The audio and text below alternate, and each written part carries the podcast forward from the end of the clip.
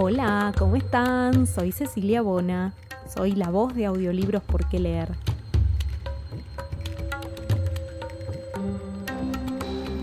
Qué musiquita, ¿eh? ¿Estamos listos para un cuento de terror? Y si digo terror, voy a llamar a un talentoso. Lo voy a llamar de más allá de su muerte. Bueno, ya me estoy asustando solo de proponerlo, pero que venga Horacio Quiroga, que en 1920 publicó su libro de cuentos El hombre muerto, donde estaba incluido el espectro. Hagámonos una idea de que en 1920 se escribía claramente distinto que como se escribe ahora, entonces lo que vamos a escuchar suena a un castellano, podríamos decir, antiguo o viejo. No tiene ninguna relevancia a la historia. Tomen asiento, piensen bien dónde y cómo van a escuchar este cuento porque el miedo, el susto, está garantizado. Vamos a la lectura.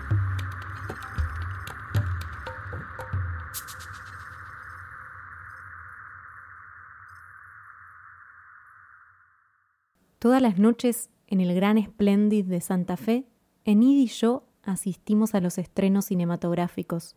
Ni borrascas ni noches de hielo nos han impedido introducirnos a las diez en punto en la tibia penumbra del teatro. Allí, desde uno u otro palco, seguimos las historias del film con un mutismo y un interés tales que podrían llamar sobre nosotros la atención, de ser otras las circunstancias en que actuamos. Desde uno u otro palco, he dicho, pues su ubicación nos es indiferente. Y aunque la misma localidad llegue a faltarnos alguna noche, por estar el espléndido en pleno, nos instalamos, mudos y atentos siempre a la representación en un palco cualquiera ya ocupado. No estorbamos, creo, o por lo menos de un modo sensible. Desde el fondo del palco, o entre la chica del antepecho y el novio adherido a su nuca, Enid y yo, aparte del mundo que nos rodea, somos todos ojos hacia la pantalla.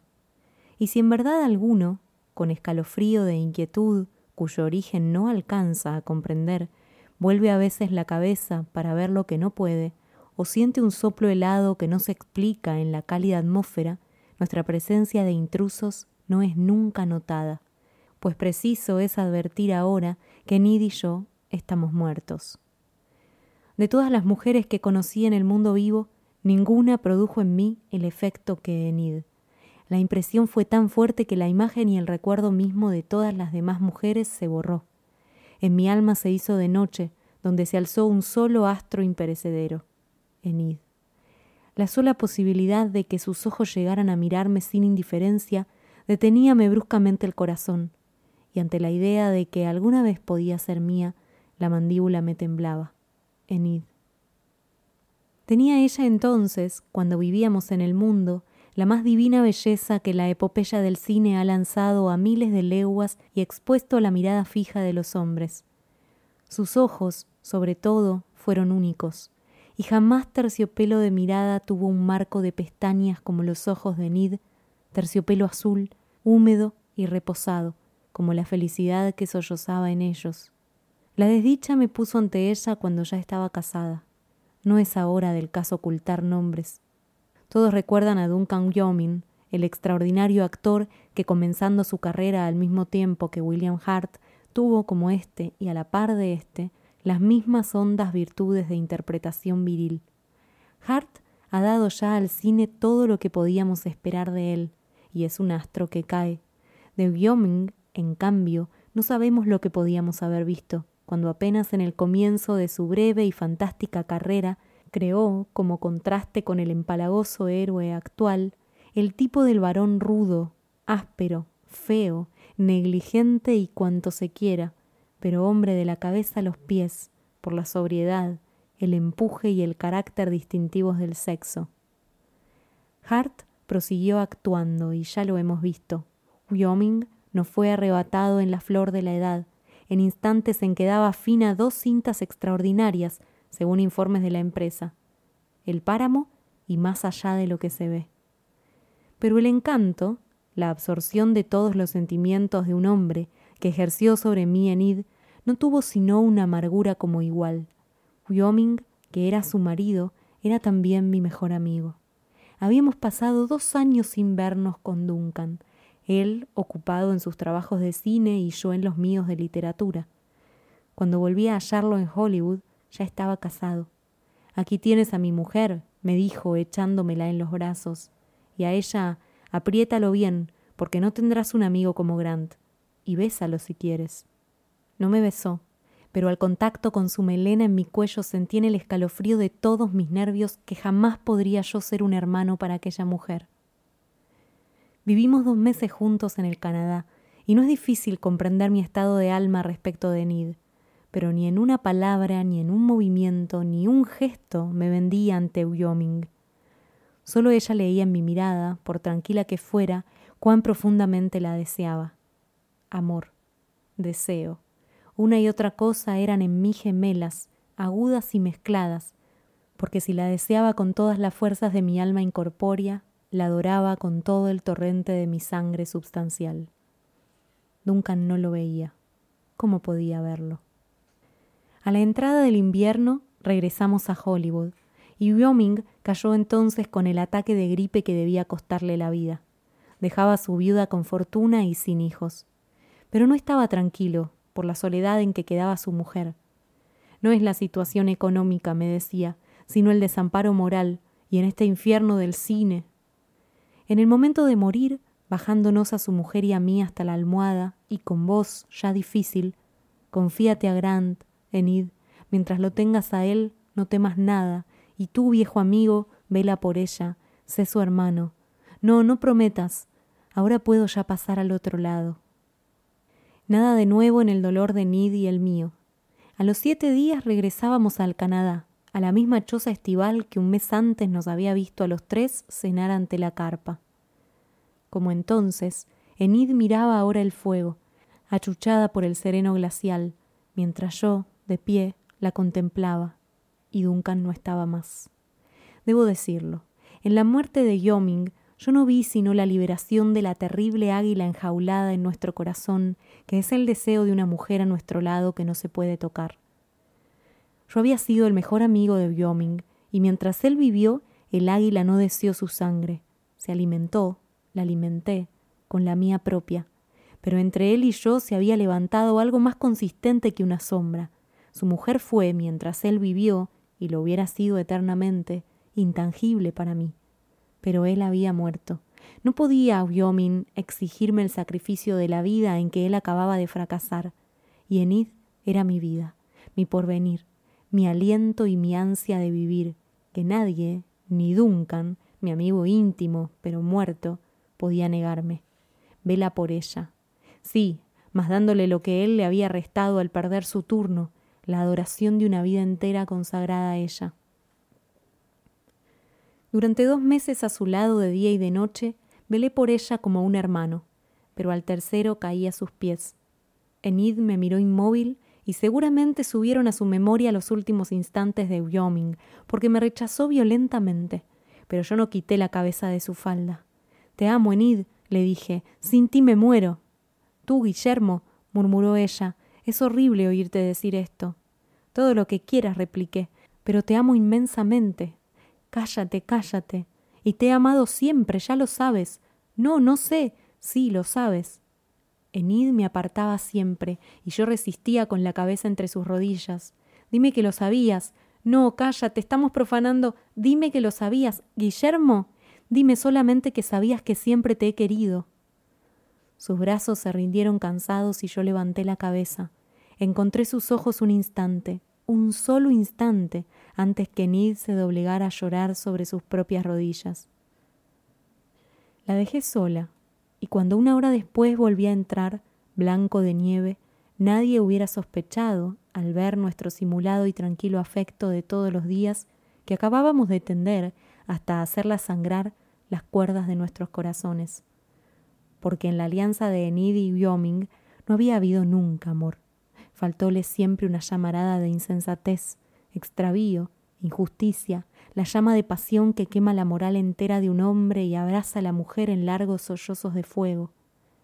Enid había querido a su esposo, nada más, y lo había querido, nada más que querido ante mí, que era la cálida sombra de su corazón, donde ardía lo que no le llegaba de Wyoming, y donde ella sabía iba a refugiarse todo lo que de ella no alcanzaba hasta él.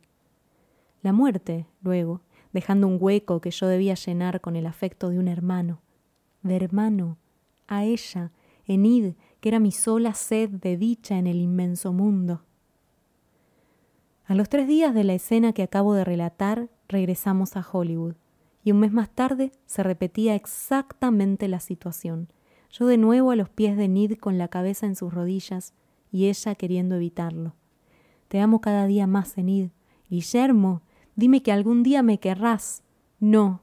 Dime solamente que estás convencida de cuánto te amo. No. Dímelo. Déjame. ¿No ves que me estás haciendo sufrir de un modo horrible? Y al sentirme temblar mudo sobre el altar de sus rodillas, bruscamente me levantó la cara entre las manos. Pero déjame, te digo, déjame. ¿No ves que también te quiero con toda el alma y que estamos cometiendo un crimen? Cuatro meses justos, ciento veinte días transcurridos apenas desde la muerte del hombre que ella amó, del amigo que me había interpuesto como un velo protector entre su mujer y un nuevo amor. Abrevio. Tan hondo y compenetrado fue el nuestro, que aún hoy me pregunto con asombro qué finalidad absurda pudieron haber tenido nuestras vidas de no habernos encontrado por bajo de los brazos de Wyoming. Una noche estábamos en Nueva York. Me enteré de que se pasaba por fin El Páramo, una de las dos cintas de que he hablado, y cuyo estreno se esperaba con ansiedad. Yo también tenía el más vivo interés de verla, y se lo propuse a Enid.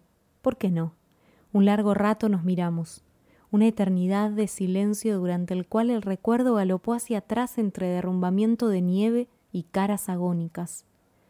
Pero la mirada de Nid era la vida misma, y presto entre el terciopelo húmedo de sus ojos y los míos no me dio sino la dicha convulsiva de adorarnos, y nada más. Fuimos al Metropole, y desde la penumbra rojiza del palco vimos aparecer, enorme y con el rostro más blanco que a la hora de morir, a Duncan Wyoming. Sentí temblar bajo mi mano el brazo de Nid. Duncan. Sus mismos gestos eran aquellos, su misma sonrisa confiada era la de sus labios, era su misma enérgica figura la que se deslizaba adherida a la pantalla, y a veinte metros de él era su misma mujer la que estaba bajo los dedos del amigo íntimo. Mientras la sala estuvo a oscuras, ni Enid ni yo pronunciamos una palabra, ni dejamos un instante de mirar, y mudos siempre, volvimos a casa. Pero allí Enid me tomó la cara entre las manos, Largas lágrimas rodaban por sus mejillas y me sonreía. Me sonreía sin tratar de ocultarme sus lágrimas. Sí, comprendo, amor mío, murmuré, con los labios sobre un extremo de sus pieles, que siendo un oscuro detalle de su traje, era asimismo toda su persona idolatrada. Comprendo, pero no nos rindamos, ¿sí? Así olvidaremos. Por toda respuesta, Enid, sonriéndome siempre, se recogió muda en mi cuello. A la noche siguiente volvimos. ¿Qué debíamos olvidar? La presencia del otro, vibrante en el haz de luz que lo transportaba a la pantalla palpitante de vida, su inconsciencia de la situación, su confianza en la mujer y el amigo. Esto era precisamente a lo que debíamos acostumbrarnos. Una y otra noche, siempre atentos a los personajes, asistimos al éxito creciente del páramo. La actuación de Wyoming era sobresaliente y se desarrollaba en un drama de brutal energía, una pequeña parte en los bosques del Canadá y el resto en la misma Nueva York. La situación central constituía la una escena en que Wyoming, herido en la lucha con un hombre, tiene bruscamente la revelación del amor de su mujer a ese hombre, a quien él acaba de matar por motivos apartes de este amor. Wyoming acababa de atarse un pañuelo a la frente, y tendido en el diván, jadeando aún de fatiga, asistía a la desesperación de su mujer sobre el cadáver del amante. Pocas veces la revelación del derrumbe, la desolación y el odio han subido al rostro humano con más violenta claridad que en esa circunstancia a los ojos de Wyoming. La dirección del film había exprimido hasta la tortura aquel prodigio de expresión, y la escena se sostenía un infinito número de segundos, cuando uno solo bastaba para mostrar al rojo blanco la crisis de un corazón en aquel estado. Enid y yo, juntos e inmóviles en la oscuridad, Admirábamos como nadie al muerto amigo, cuyas pestañas nos tocaban casi cuando Wyoming venía desde el fondo a llenar el solo la pantalla. Y al alejarse de nuevo a la escena del conjunto, la sala entera parecía estirarse en perspectiva. Y Enid y yo, con un ligero vértigo por este juego, sentíamos aún el roce de los cabellos de Duncan que habían llegado a rozarnos. ¿Por qué continuábamos yendo al Metropole? ¿Qué desviación de nuestras conciencias nos llevaba allá noche a noche a empapar en sangre nuestro amor inmaculado? ¿Qué presagio nos arrastraba como a sonámbulos ante una acusación alucinante que no se dirigía a nosotros, puesto que los ojos de Wyoming estaban vueltos a otro lado. ¿A dónde miraban? No sé a dónde, a un palco cualquiera de nuestra izquierda. Pero una noche noté, lo sentí en la raíz de los cabellos, que los ojos estaban volviendo hacia nosotros. Enid debió de notarlo también, porque sentí bajo mi mano la honda sacudida de sus hombros. Hay leyes naturales, principios físicos que nos enseñan cuán fría magia es esa de los espectros fotográficos danzando en la pantalla, remedando hasta en los más íntimos detalles una vida que se perdió. Esa alucinación en blanco y negro es sólo la persistencia helada de un instante, el relieve inmutable de un segundo vital. Más fácil nos sería ver a nuestro lado a un muerto que deja la tumba para acompañarnos que percibir el más leve cambio en el rastro lívido de un film perfectamente, pero a despecho de las leyes y los principios, Wyoming nos estaba viendo. Si para la sala el páramo era una ficción novelesca y Wyoming vivía solo por una ironía de la luz, si no era más que un frente eléctrico de láminas sin costados ni fondo, para nosotros, Wyoming, Enid y yo, la escena filmada vivía flagrante, pero no en la pantalla, sino en un palco, donde nuestro amor sin culpa se transformaba en monstruosa infidelidad ante el marido vivo. ¿Farsa de actor? ¿Odio fingido por Duncan ante aquel cuadro de El Páramo? No, allí estaba la brutal revelación, la tierna esposa y el amigo íntimo en la sala de espectáculos, riéndose, con las cabezas juntas, de la confianza depositada en ellos. Pero no nos reíamos, porque noche a noche, palco tras palco, la mirada se iba volviendo cada vez más a nosotros. Falta un poco aún, me decía yo. Mañana será, pensaba Enid. Mientras el Metropole ardía de luz, el mundo real de las leyes físicas se apoderaba de nosotros y respirábamos profundamente. Pero en la brusca cesación de la luz, que como un golpe sentíamos dolorosamente en los nervios, el drama espectral nos cogía otra vez a mil leguas de Nueva York, encajonado bajo tierra, estaba tendido sin ojos Duncan Wyoming. Mas su sorpresa ante el frenético olvido de Nid, su ira y su venganza estaban vivas allí, encendiendo el rastro químico de Wyoming, moviéndose en sus ojos vivos que acababan, por fin, de fijarse en los nuestros. Enid ahogó un grito y se abrazó desesperada a mí. Guillermo. Cállate, por favor. Es que ahora acaba de bajar una pierna del diván. Sentí que la piel de la espalda se me erizaba y miré. Con lentitud de fiera y los ojos clavados en nosotros, Wyoming se incorporaba del diván. Enid y yo lo vimos levantarse, avanzar hacia nosotros desde el fondo de la escena, llegar al monstruoso primer plano. Un fulgor deslumbrante nos cegó a tiempo que Enid lanzaba un grito. La cinta acababa de quemarse mas en la sala iluminada las cabezas todas estaban vueltas a nosotros. Algunos se incorporaron en el asiento a ver lo que pasaba.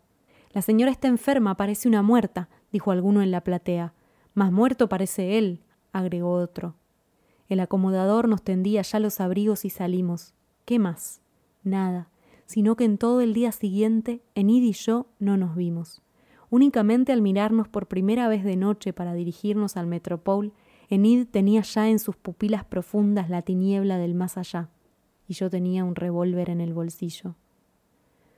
No sé si alguno de la sala reconoció en nosotros a los enfermos de la noche anterior. La luz se apagó, se encendió y tornó a apagarse, sin que lograra reposarse una sola idea normal en el cerebro de Guillermo Grant, y sin que los dedos crispados de este hombre abandonaran un instante el gatillo. Yo fui toda la vida dueño de mí. Lo fui hasta la noche anterior, cuando contra toda justicia un frío espectro que desempeñaba su función fotográfica de todos los días crió dedos estranguladores para dirigirse a un palco a terminar el film. Como en la noche anterior, nadie notaba en la pantalla algo anormal, y es evidente que Wyoming continuaba jadeante adherido al diván. Pero Enid, Enid entre mis brazos, tenía la cara vuelta a la luz, pronta para gritar, cuando Wyoming se incorporó por fin. Yo lo vi adelantarse, crecer, llegar al borde mismo de la pantalla sin apartar la mirada de la mía. Lo vi desprenderse, venir hacia nosotros en el haz de luz, venir en el aire por sobre las cabezas de la platea, alzándose, llegar hasta nosotros con la cabeza vendada. Lo vi extender las zarpas de sus dedos, a tiempo que Nid lanzaba un horrible alarido, de esos en que con una cuerda vocal se ha rasgado la razón entera. E hice fuego. No puedo decir qué pasó en el primer instante, pero en pos de los primeros momentos de confusión y de humo, me vi con el cuerpo colgado fuera del antepecho, muerto. Desde el instante en que Wyoming se había incorporado en el diván, dirigí el cañón del revólver a su cabeza. Lo recuerdo con toda nitidez. Y era yo quien había recibido la bala en la sien. Estoy completamente seguro de que quise dirigir el arma contra Duncan, solamente que creyendo apuntar al asesino, en realidad apuntaba contra mí mismo. Fue un error, una simple equivocación, nada más, pero que me costó la vida. Tres días después, Enid quedaba a su vez desalojada de este mundo. Y aquí concluye nuestro idilio. Pero no ha concluido aún. No son suficientes un tiro y un espectro para desvanecer un amor como el nuestro. Más allá de la muerte, de la vida y sus rencores, Enid y yo nos hemos encontrado. Invisibles dentro del mundo vivo, Enid y yo estamos siempre juntos, esperando el anuncio de otro estreno cinematográfico. Hemos recorrido el mundo.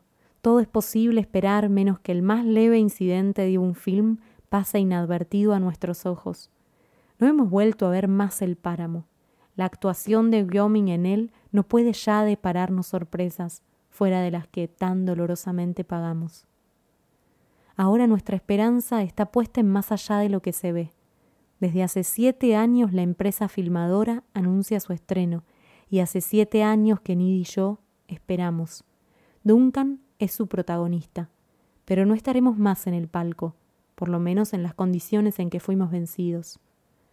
En las presentes circunstancias, Duncan puede cometer un error que nos permita entrar de nuevo en el mundo visible, del mismo modo que nuestras personas vivas, hace siete años, le permitieron animar la helada lámina de su film.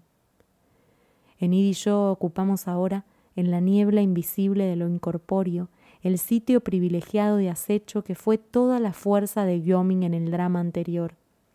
Si sus celos persisten todavía, si se equivoca al vernos y hace en la tumba el menor movimiento hacia afuera, nosotros nos aprovecharemos.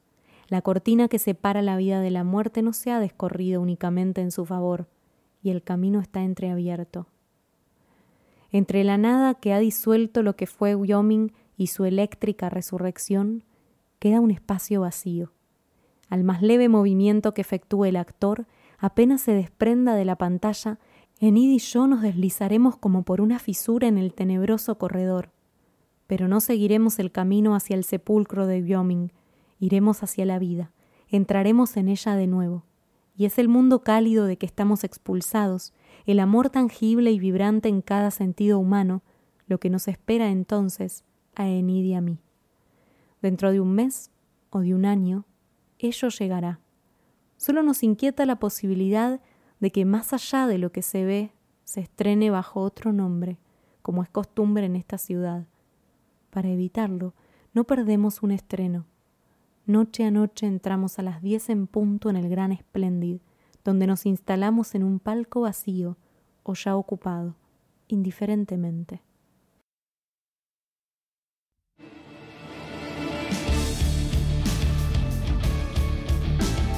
Esto fue El Espectro de Horacio Quiroga. Díganme si no están al borde de la silla, en el asiento del colectivo. Pensaban ponerse un audiolibro para ir conciliando el sueño. Cuéntenme, ¿pudieron? Mi circunstancia de grabación es lo menos terrorífica que hay. Toda la luz prendida, el micrófono, dos monitores me iluminan. Yo leo el texto, ni siquiera tengo los ojos cerrados y estaba aterrada. Ese es el poder de alguien que escribe como Horacio Quiroga, que tenía el dominio del terror, que en sus manos las palabras se van trenzando, como les decía al principio, de una forma tan talentosa, tan espectacular. Obviamente, ¿no? la escritura es una escritura más bien antigua. Eso no quita que nos deja asustadísimos. Esta sensación del escalofrío, de que hay un mundo en esa grieta, en ese telón entreabierto entre la vida y la muerte. Bajamos un poco la intensidad y los invito a ir a redes sociales para seguir a Por qué leer. Nada más lejos de tener miedo que entrar a Instagram, después pueden entrar también a YouTube, pueden ir a Twitter, a Facebook, en todas las redes, incluso TikTok, pueden seguirme y contarme además qué les pareció este cuento, dónde lo estaban escuchando cuando se pegaron el susto de su vida. Y me sirve también, si tienen ganas, que se sumen como patrocinadores. ¿Qué quiere decir esto? Que puedan ser los mecenas de por qué leer, que aporten económicamente una monedita, lo que puedan, lo que quieran, lo que les parezca que vale este trabajo, para que yo pueda seguir haciéndolo más y mejor. Me ayuda de verdad un montón. No sé si tienen idea de lo que me ayuda, pero de verdad se los digo, es muchísimo. Dicho todo esto, me sacudo el horror que acabamos de escuchar barra leer y les mando un abrazo muy fuerte. Hasta la próxima lectura. Chao.